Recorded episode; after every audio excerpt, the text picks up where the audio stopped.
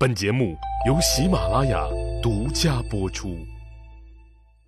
上集说到呀，说刘邦娶了吕雉，那仗着人家吕家的财力和人脉，以及自己豪爽的性格，在沛县地片上，那更是如鱼得水，那结交了更多的豪杰和无赖，为他以后打群架这个伟大的事业，积聚了大量的人脉资源。当年的小项羽也长成了大小伙子。对大秦帝国的仇恨与日俱增。咱们再来看一看，说这几年呢，大秦帝国统治者的动向。说秦始皇统一大业完成以后呢，为了向被征服的原六国人民显示武力和威严，也为了震慑他们，让他们不敢再琢磨着反抗，更是为了宣扬威德、考察军事和政务，还有就是求神问仙、祭祀天地。秦始皇先后六次到全国巡视。就是到全国视察，东南西北他是走了个遍儿啊。北到今天的秦皇岛，南到江浙、湖南、湖北一带，东到山东沿海地区，并在泰山、芝罘山、狼牙山、会稽山、碣石等地的大石头上刻字，目的就是宣扬自己的功德。还以古代帝王的惯例，在泰山举行了封禅活动，就是啊，祭告天地。以表示自己受命于天。秦始皇统一全国的第二年，也就是公元前二零年呗，就进行了第一次出巡，目的在于巩固后方。这次巡视呀，经这个宁夏西部、甘肃东部，经陇西，回了他们老家天水礼县，再沿着他们祖先东进的路线，经宝鸡、岐山、凤翔，安全回到了咸阳。这次那是不是有衣锦还乡的味道？看来帝王啊，那和我们普通人也一样，穿了漂亮衣服，也爱在人多的地方显摆显摆。你说是不是？第二年，就是公元前二一九年，秦始皇第二次巡视开始了。这次主要是巡视东方郡县，秦始皇举行了各种各样的活动，包括封禅呀。祭祀名山大川呢，刻碑呀，说歌颂秦军和自己的功德。最后从陕西商县安全回到了咸阳，估计啊，这是一路玩嗨了。公元前二一八年又出来巡游，你看这皇帝是连续三年出来，傻子都摸透规律了。感情皇帝老儿是年年出来转悠啊，你想。秦始皇灭了六国，死了多少人，损害了多少人的既得利益？那有多少双眼睛盯着他的一举一动？有多少人恨他恨的那都恨不得生吃他一块肉？这不，眼巴前就有一个人恨死他了，谁呀？被他嬴政灭了国的韩国贵族张良，人家家呀，伺候了五代韩王。就是说呀，人家张良家，人家做了五代韩国的丞相，那是多大的官啊！按现在说，他们家就是国务院总理呀，行政的一把手。除了皇帝，那就是人家官大了。你看是什么人家？嗯，标准的官二代加富二代。结果被秦始皇嬴政灭了国了。他们的韩王韩安都成了秦始皇的俘虏，其他人那就更不用说了吧。轻吧点的，一蹦子就做了鸟兽散了。这脑子稍微反应慢那么一丢丢的，就被秦朝统治者剁了。张良家是一夜回到了解放前，你说气死不气死？和谁说理去？国仇家恨交织在一起。气得张良就要弄死秦始皇，那可花了大心思了，出了重金，秘密找来一绝顶高手——沧海大力士，准备在秦始皇出巡的路上搞个刺杀活动。那沧海大力士有什么绝技呀？他的绝技啊，就是能扔动一百二十斤的大铁锤，在二十米开外是百发百中。张良可就等着他秦始皇出来嘚瑟了。来看你再敢出来嘚瑟，保证让你有来无回。”果不其然，这一年秦始皇又出来溜达了。张良他们提前探知了秦始皇的出行路线，早早的就埋伏在了秦始皇的必经之地——阳武县的博浪沙，准备在这儿啊刺杀秦始皇。那博浪沙在哪儿啊？就是今天的河南中牟一带。那为什么说偏偏要在这儿下手呢？您听那名字，博浪沙，这个名字。就很能很好的反映当时的天气情况。这个地方，每当刮风的时候，那是黄沙满天，那对面都看不清人啊。就是现在说咱们说的沙尘暴呗。张良觉得在这儿下手有两个好处，一个是便于隐蔽呗，更重要的是得手以后便于逃跑啊。秦始皇庞大的车队到了这那一天。果然又是黄沙满天，昏天黑地。借着风沙的掩护，沧海大力士那瞄准庞大车队中最豪华那辆，卯足了劲儿，那把硕大无朋的铁锤可就砸了出去。轰！他一声巨响，那辆最豪华的马车被连车带人砸了个稀巴烂。得手了，快走！张良他们迅速消失在了漫漫的黄沙中。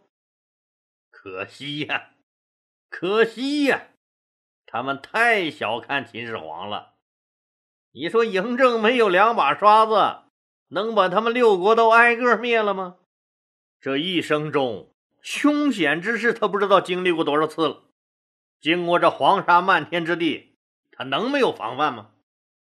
大铁锤砸中的只是一辆用来迷惑刺客的副车，秦始皇根本就不在里面。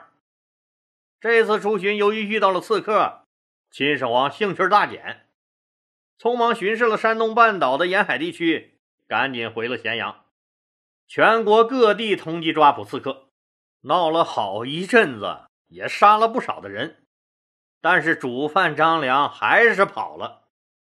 消停了两年啊，秦始皇又进行了第四次和第五次全国巡游，这两次防范的更严了，自然也都没出什么岔子。这里面还有一个小插曲儿在秦始皇第五次巡游时，一个看到了浩浩荡荡巡游队伍的人，说了一句流传百世的话：“我以后能取代他。”说这话的人。是已经长大了的项羽。当然，秦始皇巡游的目的并不是为了游山玩水，说一路巡游，一边考虑全国的形势以及需要重点防范的地区，考虑啊，说怎样才能保质长治久安，才能坐稳江山。不觉又想起了当年那个著名的方士卢生，神神秘秘告诉他的五字真言。哪五个字啊？亡秦者，胡也。也就是说，秦国未来面临最大的威胁，能使大秦帝国灭亡的根源在胡。胡。秦始皇理所当然的认为，这个胡就是指北方的胡人，就是北方的匈奴了。确实，这个北边的匈奴。一直是秦始皇的一块心病，那咱就先下手为强，马上派蒙恬带兵向北攻击匈奴，并开始着手修建抵御匈奴和防御北方边境的万里长城。秦始皇到死也没明白，卢生悄悄告诉他的“亡秦者胡也”这个“胡”，是指他的小儿子胡亥。秦始皇亲自兼任大秦帝国房地产开发公司总经理，撸起袖子加油干。除了上马了这以长城为主要标志的军事工程，他还亲自组织兴建了一批国家重点工程。这些大工程包括说将漓江的源头海洋河呀，和这个漓江源头大榕江相连，世界上最古老的运河之一，有着世界古代水利建筑明珠美誉的灵渠，还有奔向皇朝未来的驰道，世界上第一条高速公路秦直道，大秦帝国标志密码秦始皇陵。还有天下无敌军团兵马俑，还有呢，天下第一宫阿房宫，以及啊，说连接泾河和洛水的郑国渠，辉煌已成遗恨的渭南宫，还有连接云南和内地、沟通民族桥梁的五尺道，还有那巍峨高耸的十二座大金人儿。这个大金人是什么东西啊？老李，我得说一下啊。说这个秦始皇统一六国以后啊，怕原六国的人造反，就下令啊，说把六国的兵器都收缴在咸阳来，把这些兵器集中融化了，铸成了十二个，说每个都有千担重的大铜人原六国的兵器都销毁了。哎，就算是你敢造反，那我估计你是不是也不敢举个烧火棍子、饭勺子？就敢往我的皇宫里冲吗？您想想，这些巨大的工程的建设，那可是在秦朝啊！啊，挖掘机找蓝翔可是没用啊！咱们现在用的大型设备，那时候可是一个都没有啊！这一切，这一切都全凭老百姓肩扛手提了。秦始皇建了这么多前无古人、世所罕见、堪称世界奇迹的大工程，那光长城就征用了七十万劳工，其他那些项目哪个也不小啊！秦始皇大量征用民工，耗尽了国家财力。咱们现在一起来算一算，当时全国总人口将近两千万，那除去妇女儿童小一千万，再除去。说，另外一千万男人中的老弱病残，那剩下的青壮年男子总数也就四五百万了。修驰道、建工事、建陵墓、修长城，这些工程每年服役的就将近三百万人，精壮劳力几乎全在全国各地服役，严重破坏了农业生产。最后，连强壮的女人们也被征调去运输粮食了。每一天更是死伤无数，可以说这些巨大的工程都是用老百姓累累的白骨建起来的。有多少个家庭失去了父亲、丈夫和儿子？另外呀，这秦朝的赋税也太重了，哎，也没办法不重，是不是？这些劳工可是都要吃饭的呀。那每年农民收获的三分之二以上都得交给国家。刑法也比较残酷。我们知道，这秦始皇推崇法家思想，主要就是轻罪重罚。什么意思？就是轻微的犯罪处以极重的刑罚，希望通过重刑杜绝犯罪。还有连坐和诛杀族人等刑罚。在文化上，秦始皇也干了一件大事焚书坑儒。您就想一想。老百姓能受得了吗？受不了啊！嬴政啊，秦始皇的长子扶苏，那就多次为天下黎民求情，苦苦劝谏父亲，说给天下苍生一条活路，给我们大秦帝国一条活路吧。同时祈求父亲远离赵高他们这些个就会阿谀奉承的奸臣们。在一次秦始皇。活埋了不听话的四百六十名术士后，扶苏又来劝谏。秦始皇大怒，一气之下，把扶苏撵到边疆，让他协助蒙恬修筑万里长城去了。扑在自己眼巴前晃悠，眼不见心不烦。但秦始皇知道，扶苏是个仁慈睿智的人，未来应该是一个好皇帝。当时的全国就是一个大工地。每天要从全国各地征调劳工，给各个工程补充人员。人民苦不堪言，怨声载道。公元前二一零年，秦始皇又出来巡游了，这次可是最后一次。怎么的呢？没回去呗，病死在半道上了。这次巡游啊，说南下云梦，哪儿啊？就是今天的湖北，沿长江往东到会稽山，又沿着海往北返回山东莱州，在回咸阳途中死于沙丘这个地方。这个地方是哪儿啊？就是今天的河北邢台附近。哎，这个地方你们不熟悉吗？至少这个名字有印象吧？记得老李以前讲过，说还有一个很牛逼的皇帝。也是死在这儿了，谁呀？就是那个推行胡服骑射而使赵国无比强大的赵武灵王，他是活活被饿死在这沙丘的。看来这个地方是帝王的克星啊！秦始皇觉得自己的病要扛不住了，赶紧让中车府令赵高草拟了一个诏书，内容是啊，说让远在边疆的扶苏火速赶回咸阳。主持自己的葬礼，并继承皇帝大位。赵高一看，这皇帝也坚持不了两天了，就把写好的诏书压了下来，根本就没让使者往外送。果然，秦始皇没坚持住，没几天就死了。诏书和玉玺就留在了赵高的手中。赵高知道扶苏都恨死自己了，那上台以后。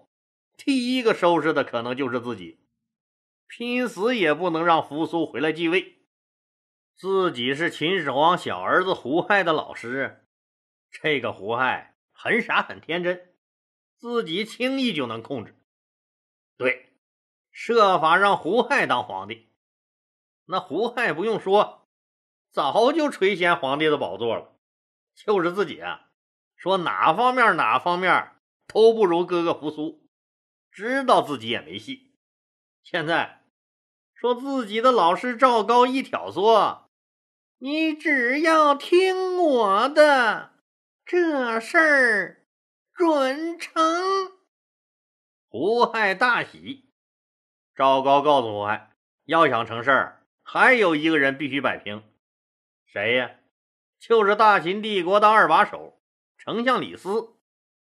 没有李斯这个位高权重的丞相支持，这事儿的难度可就大了。李斯我们知道呀，那是秦朝开国元老之一，他跟随着始皇帝多年，协助始皇帝统一天下、治理国家，因而在这个朝中享有很高的声望。赵高看出来了，只有争取到李斯，这篡位之事才有可能成功。为此。他还颇费了一番心思。赵高知道李斯出身卑微，现在虽然是位居丞相高位，享尽了荣华富贵，但依然呢，时时为自己的未来担忧，唯恐有一天眼前的一切会化为泡影。于是，他决定抓住李斯这个性格弱点，发动进攻。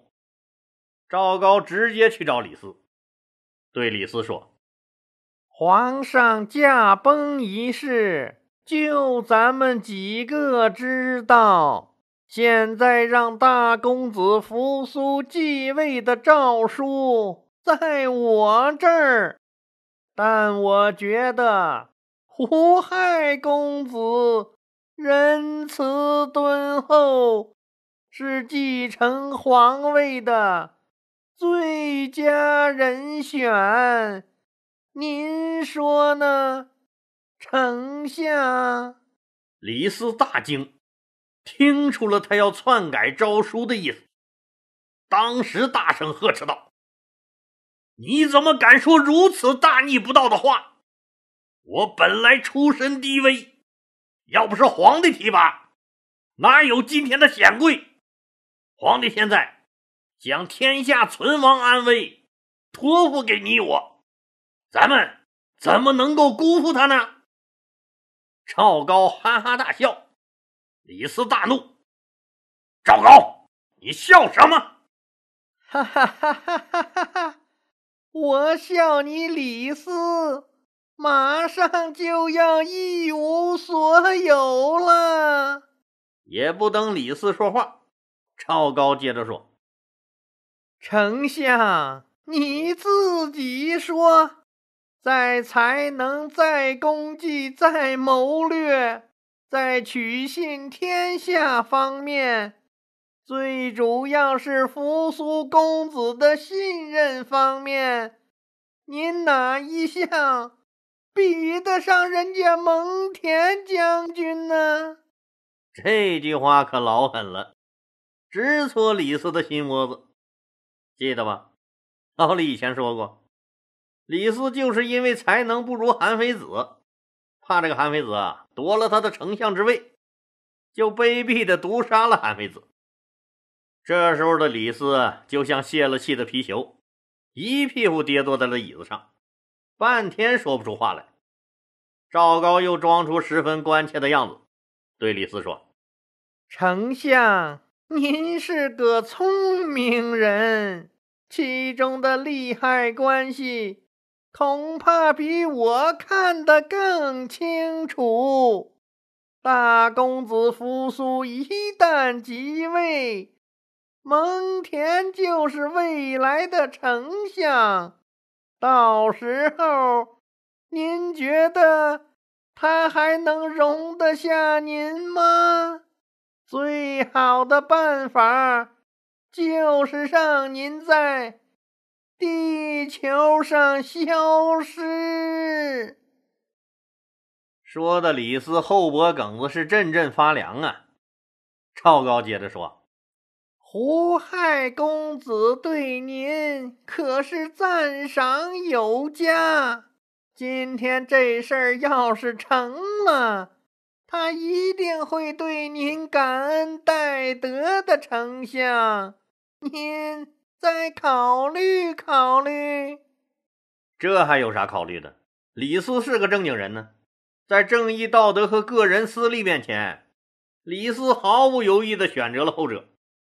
两个人马上合谋，假托秦始皇之命，立胡亥为太子。又另外假传了一份诏书，以秦始皇的名义指责扶苏为子不孝，指责蒙恬为臣不忠，让他们即刻自杀，不得违抗。扶苏接到诏书后，不顾蒙恬的劝阻，挥剑就自杀了。蒙恬可不想就这么不明不白的死了，感觉这其中有诈，想要面见秦始皇申辩。使者就将他拉在囚车上带回咸阳。胡亥听说扶苏已经自杀了，那心里的那块大石头总算落了地儿了。胡亥、赵高、李斯这才命令车队日夜兼程，迅速返回咸阳。为了继续欺骗臣民，车队不敢取捷径回咸阳，而是摆出继续出巡的架势，绕道回了咸阳。由于大夏天的天气太热，秦始皇的尸体已经腐烂发臭了。